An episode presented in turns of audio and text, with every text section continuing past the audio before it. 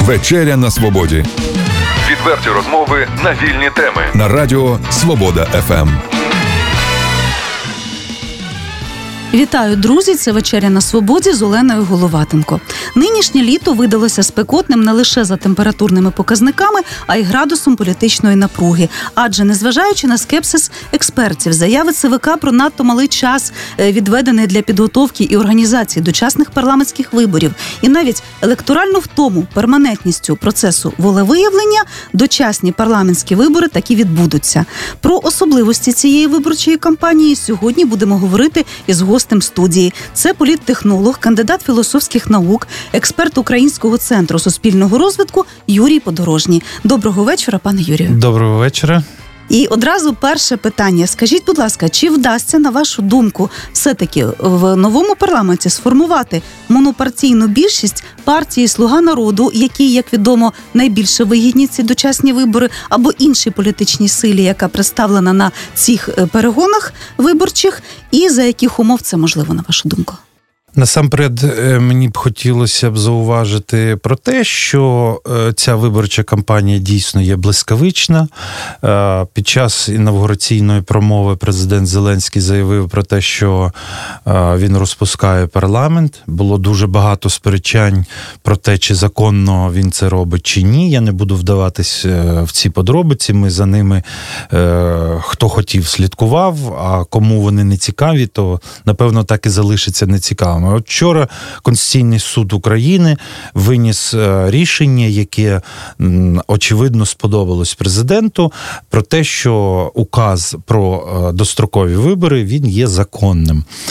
Е, і відповідно, 21 липня ми вже підемо на виборчі дільниці, і нам потрібно буде обрати нову Верховну Раду, український парламент. Звичайно, мотивацією до дострокових виборів для президента Зеленського була низька підтримка парламенту. Але я хотів би е, тут зауважити, що насправді і е, не ті е, це не тільки проблема українського парламенту. Якщо спілкуєшся з якимись іноземними європейськими депутатами їх місцевих парламентів, вони теж відмічають, що рейтинги парламенту вони завжди нижчі ніж якихось інших інституцій владних, і це не є тільки українська проблема. Навіщо президенту Зеленському були дострокові вибори? Насамперед, отой градус напруги, градус політичного е, протистояння, який був під час президентської гонки, звичайно, команді е, нового президента вигідно було підтримати, не дати цьому градусу напруги впасти і вивести суспільство на нові вибори, якими і стали вибори до Верховної Ради. Чи вдасться е, президенту сформувати монопартійну е, коаліцію? Більшість, правильно сказати, не коаліцію, монопартійну більшість. Я думаю, що ні. Жодній політичній силі, а відповідно до соціологічних опитувань, які ми сьогодні маємо, слуга народу є лідером е, перегонів, і навіть я більше скажу, е, всі серйозні соціологічні групи, які досліджують електоральні настрої на сьогоднішній день, говорять про те, що до парламенту проходить п'ять політичних сил. Але я чомусь думаю, і зі мною погоджуються деякі експерти, деякі деякі експерти не погоджуються. Але моя думка така, що цих політичних сил буде трішки більше, ніж е, сьогодні є в е, соціологічних опитуваннях. Я думаю, що все-таки до парламенту пройдуть 6-7, а можливо навіть і 8 партій. Тому говорити про те, що Зеленському вдасться сформувати моно партійну більшість е, не приходиться. Хто стане е, тим фактором, е, який вплине на формування більшості? Це мажоритарники. Чому? Тому що партіям зрозуміло, що не вдасться. Отримати 226 е, місць в парламенті, а відповідно дуже важливу роль зіграють в формуванні більшості саме мажоритарні кандидати. Одна з проблем України це відсутність сталих державних інституцій, які незалежні від першої особи в державі. Так, От хотілося б почути вашу думку. Навіть я би трошки перефразував, я з вами абсолютно погоджуюсь, але я перефразував би ем, не від першої особи держави, а в Україні ще не розвинуті настільки е, серйозно, настільки однозначно взагалі владні інституції. От е, наведу вам такий приклад. Суспільство е, дуже багато обговорює е, питання того, що е, яка повинна бути виборча система. І е, зараз в тренді е, це партійні списки, відкриті партійні списки, тобто пропорційна система з відкритими списками. Але насправді в світі в різних країнах Е, функціонують тільки мажоритарні вибори, і з відкритими списками, наприклад, у Франції тільки мажоритарні. Депутати обираються в парламент, в інших країнах відкриті списки, в інших закриті. Е, питання не в тому, яка виборча система. Питання в тому, чи правоохоронна система і судова система здатні забезпечити дотримання закону. І якщо судо, суди не працюють, який би ви красивий який би ви правильний закон не виписали, якщо ми не можемо відгукнутись, якщо ми не можемо розраховувати на суд. Який винесе правильне законне рішення, то про які системи ми говоримо? І от, повертаючись до питання інституції, ми можемо сказати, що е, змінюється влада в країні. Приходить новий президент, приходить нова Верховна Рада, новий голова уряду, новий голова Верховного суду і так далі, і тому подібне. І кардинально змінюється політика в державі. Так не має бути в демократичній країні. Інституції мають бути запобіжниками. От, наприклад, якщо ми візьмемо Сполучені Штати Америки, напевно, там байдуже який президент, яке прізвище президента. Чому? Тому що е, е, будь-який президент він буде діяти в межах своїх повноважень. Йому ніхто.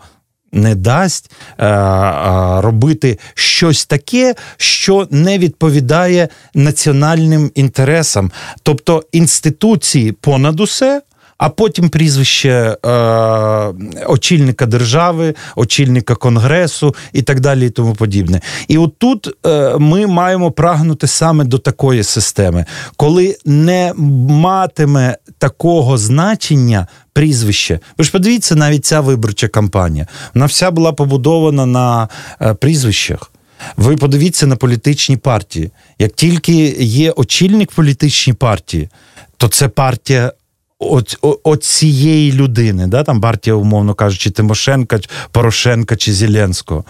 А насправді е, і в громадських, в суспільних е, об'єднаннях немає цих інституцій.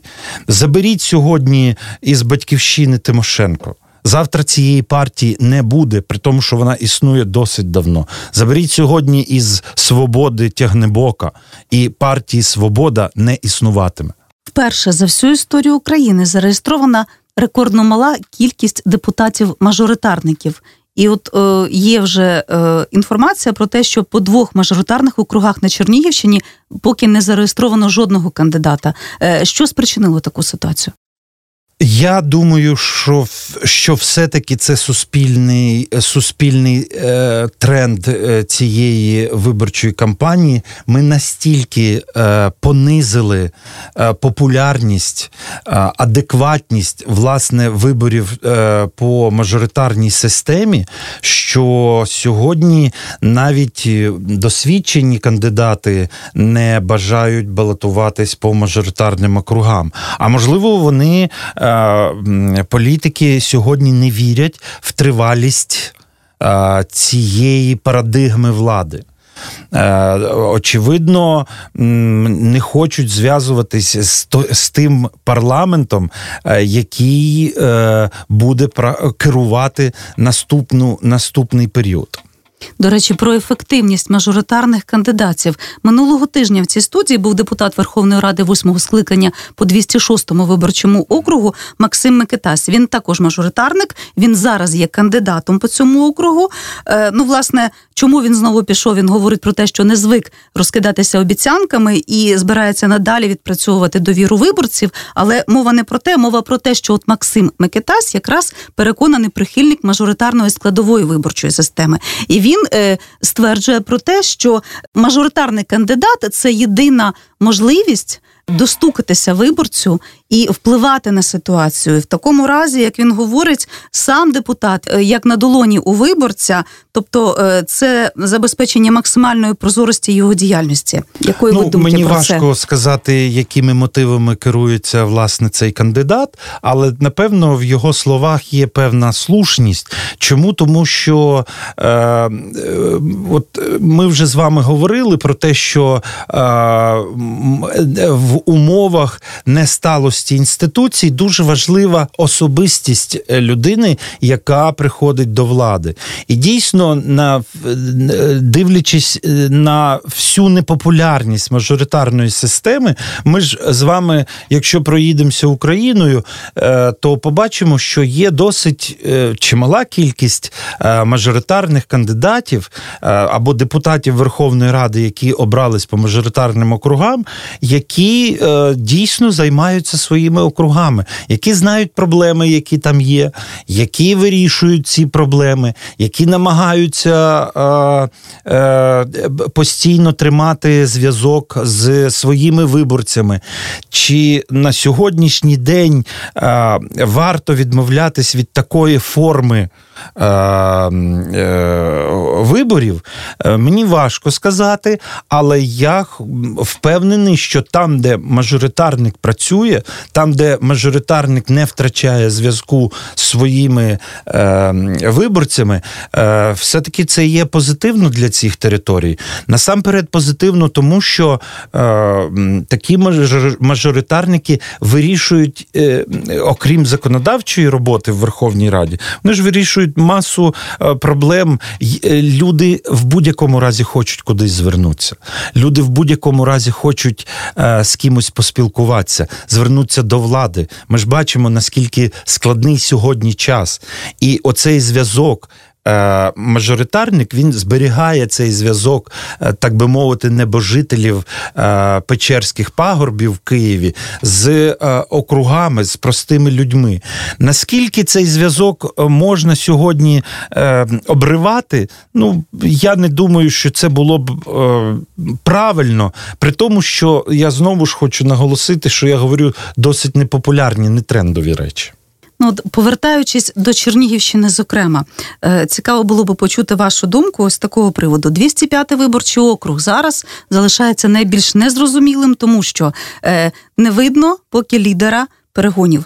Е, Сергій Березенко не йде у кандидати, але залишається в політиці. Він керує виборчим штабом е, Європейської солідарності. Ще два гравці Юрій Власенко і е, Валерій Куліч. Але ми знаємо, е, по прикладу Валерія Куліча він уже був депутатом Верховної Ради, писав заяву, тобто складав повноваження. Це можливо також зіграє на те, що люди будуть вагатися у виборі. На вашу думку, які якості майбутнього кандидата по одному з от з округів, зокрема 205-му округу, можуть спрацювати? Ну насамперед я хотів би наголосити ще й на тому, що е, партія Слуга народу подала список з 199 кандидатів до Верховної Ради по мажоритарним округам, якщо відмінусувати Крим, Донецьк, е, Луганськ, тобто окуповані території, то практично всі округи були закриті партією. Тобто е, кандидати від е, по партійним брендам вони все-таки з'являться на округах.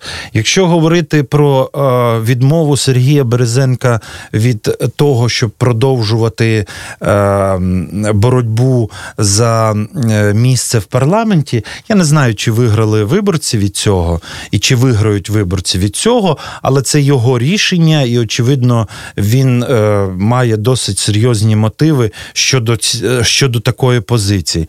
Коли ми говоримо про Кандидата мажоритарника його якості, напевно, як і в будь-якій сфері, це мають бути важливі людські якості і важливі менеджерські якості. От е, я хотів би пригадати, ми ви в попередньому питанні згадували Микитася, е, то е, він увійшов до топ-10 е, в Верховній Раді як найефективніший депутат е, Верховної Ради.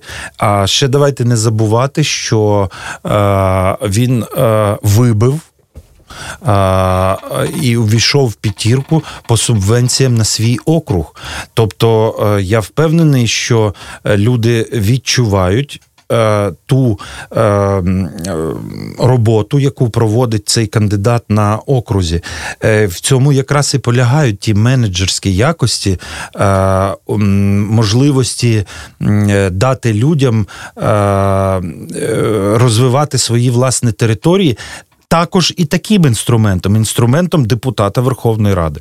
Нагадаю слухачам у вечері на свободі сьогодні е, політичний технолог, кандидат філософських наук, експерт Українського центру суспільного розвитку Юрій Подорожній. Пане Юрію, скажіть, будь ласка, які технології пізнього старту виборчої кампанії, на вашу думку, будуть застосовані нині? Так і яких порушень варто очікувати? Українські вибори це завжди порушення. Я хотів би сказати, що е, останні е, вибори президентські, а тобто завершення каденції президента Петра Порошенка, е, це все-таки зразок демократичності проведення виборів. Е, І це не мої слова, це не мої твердження. Так стверджує міжнародна спільнота. Наскільки е, ми з вами побачили, що е, президентом. Е, вибудована була така система, коли не застосовувався адміністративний ресурс.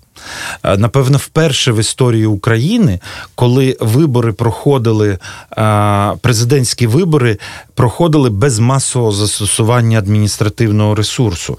І ми робимо крок за кроком до все-таки демократичності проведення виборів, коли люди обирають, хто стане депутатом, хто стане президентом, хто стане іншим представником в представницьких органах влади. Але е, чи можливо уникнути порушень? Я думаю, що неможливо. І чи е, Україна унікальна в цьому? Ні, не унікальна. Давайте згадаємо, ми сьогодні вже пригадували Францію, е, корупційні скандали, які були пов'язані там з президентом Франції, да, Жаком Шираком. Дуже серйозні. Минуло там 20 років, розслідування тривало, його звинуватили в якійсь, умовно кажучи, корупційних гріхах. Питання не в тому, що є корупція, питання в тому, чи ця корупція розслідується і чи несуть е, люди е, відповідальність за е, корупцію. А що таке корупція? Корупція це є злочин. Так само і на виборах, коли відбуваються якісь злочинні дії, питання не в тому, що злочинні дії відбулись. Е, чи можливо досягнути, ну якщо так дуже спрощено казати, чи можливо досягнути, щоб автомобілісти не порушили не порушували правила руху, дорожнього руху? Напевно, ні, в жодній країні цього досягнути неможливо. Але є невідворотність покарання. І от тут питання якраз полягає в тому, що якщо в на виборах і на цих виборах будуть порушення, чи понесуть за це відповідальність певні особи, а не так, як було, наприклад, під час президентської кампанії, коли Міністерство внутрішніх справ чітко грало е, на е, стороні одних а, кандидатів і а, звинувачувало в усіх смертних і людських і е, е будь-яких гріхах іншу сторону. Е, Напевно, нам у нас ще дуже багато роботи, якраз саме в цій сфері судовій і правоохоронній. Але при тому, що ми говоримо про порушення, не варто забувати ще й про, на жаль, брудні технології, які також ми їх не оминемо. І от знову таки для прикладу Чернігівщина і знову вже згадуваний кандидат Максим Микитась. Якщо 2016 року одночасно з ним по 206-му виборчому округу був зареєстрований Євген Микитась, то цього разу політичні конкуренти постаралися і знайшли повного теску пана Максима. Будь ласка, зареєстрований ще один Максим Вікторович Микитась. Е, В такому разі, як не помилитися виборцям, якщо їх так завзято вводять в оману? Е, такі брудні технології використовувались, використовуються і будуть використовуватись. Знаєте, як говорять, е,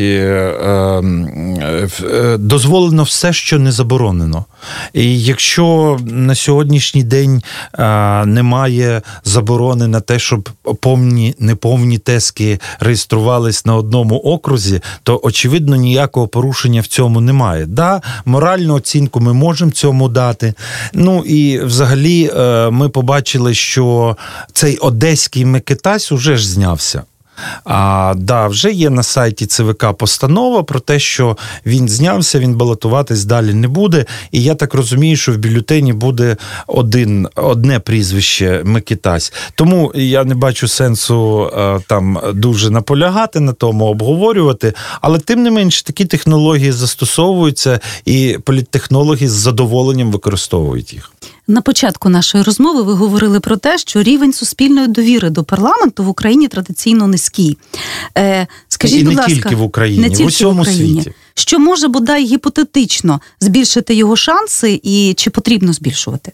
Напевно, бувають тільки якісь історичні постаті, в яких закохуються дуже швидко.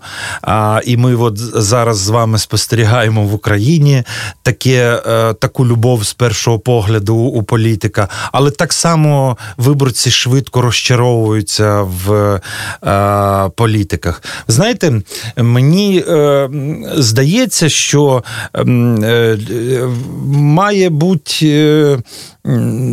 В країні, яка потребує дуже серйозного реформування, дуже серйозних реформ, і дуже часто ці реформи б'ють е, саме по простих людях. І ті, хто сьогодні е, проводив в Україні реформи вони насправді покарані е, е, е, програшем на виборах і президентських, і я впевнений, що низьким рейтингом і до парламенту будуть покарані. При тому, що зроблено досить багато в тих умовах, яких Україна перебувала. Давайте не забувати, що одразу після революції гідності е, українській владі прийшлося зіткнутися з проблемою, напевно, яку мало хто міг би вирішити і в світі. Одразу почалась війна, і війна не з е, якоюсь маленькою країною, а з ядерною державою. Давайте на секундочку не будемо забувати.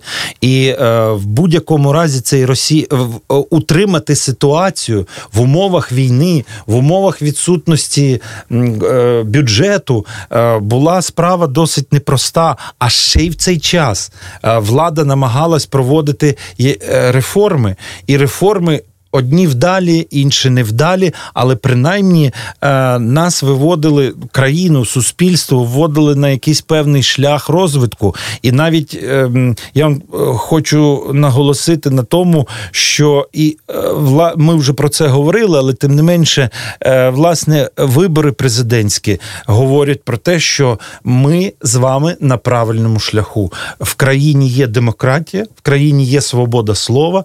А далі у нас стоять звичайно економічні задачі. Задачі вивести економіку на певний рівень і е, долати бідність.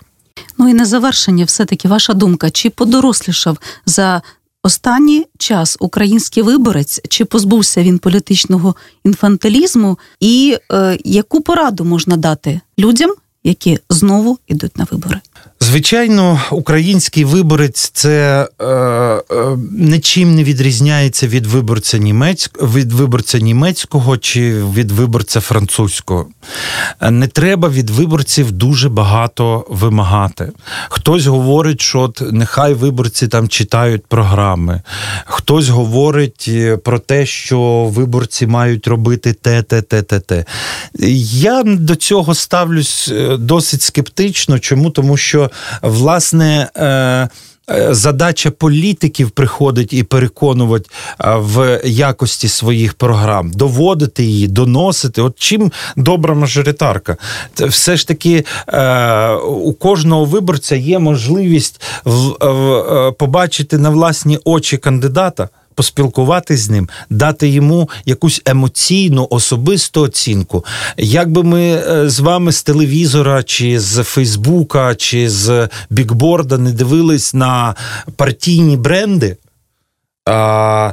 все ж таки живе спілкування, людське спілкування, воно е, дає можливість людині зробити більш правильний вибір. Тому виборцям я хотів би побажати а, не помилитись у своєму виборі, не по партійним спискам, не по мажоритарним.